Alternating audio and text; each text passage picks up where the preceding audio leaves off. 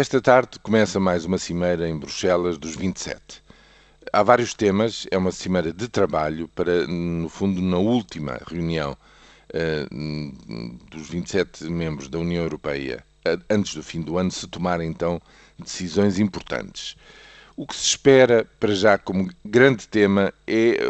uh, continuar a avançar no capítulo da União Bancária, a criação de uma União Bancária com um supervisor único que se espera seja o Banco Central Europeu, mas o problema está na, no caminho a seguir. Se passo a passo, como querem os alemães, não querem de repente que haja uma supervisão uh, unificada sobre toda a banca, sobre os 6 mil uh, bancos uh, a operar na Europa, mas apenas os bancos sistémicos, aqueles que funcionam em mais do que um país dentro da zona. Um, enfim, é preciso discutir muitos assuntos técnicos ligados a este, este grande projeto. Eh, em segundo lugar, vai-se verificar eh, a situação da Grécia, que tem tido progressos importantes. Os negociadores acabam de fechar as negociações com, com aquele país e admite-se que esteja para breve uh, o reconhecimento dos esforços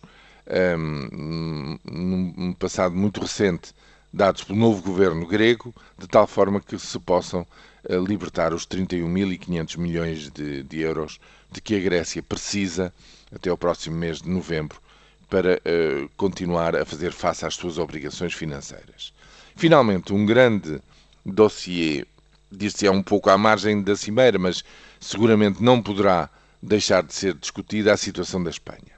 A Espanha teve um grande êxito ontem ao colocar dívida sua a 10 anos a um juro de, pela primeira vez desde abril passado inferior a 5,5%. Eh, isto na sequência da Moody's ter mantido o país e sete regiões acima da categoria de lixo, eh, um grau acima, o que quer dizer que há uma confiança generalizada de que as medidas de austeridade tomadas pelo governo de, do Sr. Rajoy são suficientes e são as necessárias, de tal forma que a ideia será provavelmente que em novembro o Reino de Espanha peça um empréstimo de precaução ao recentemente criado Mecanismo Europeu de Estabilização, esse empréstimo desencadearia a atuação do Banco Central Europeu na compra de dívida secundária, portanto, dívida que já está no mercado da, da própria Espanha. Isto seria suficiente, com, uh, conjugado com as verbas necessárias para estabilizar a banca seria suficiente e não seria necessário, digamos, um programa de estabilização como aquele a que estão sujeitos a, a Grécia, a Irlanda e Portugal. Bom, se, se, chegar a este ponto, eh, digamos que neste momento os países atingidos por esta, ou contaminados, digamos assim, por esta crise das dívidas, estaria verdadeiramente uh, um, resolvido, no sentido não resolvido na sua totalidade, mas quer dizer com programas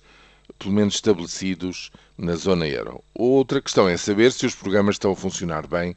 e as consequências sociais desses programas. Mas para já, esta cimeira de eh, Bruxelas entre hoje e amanhã deve ser uma cimeira de trabalho cujos resultados verdadeiramente só se conseguirão medir lá para o mês de dezembro.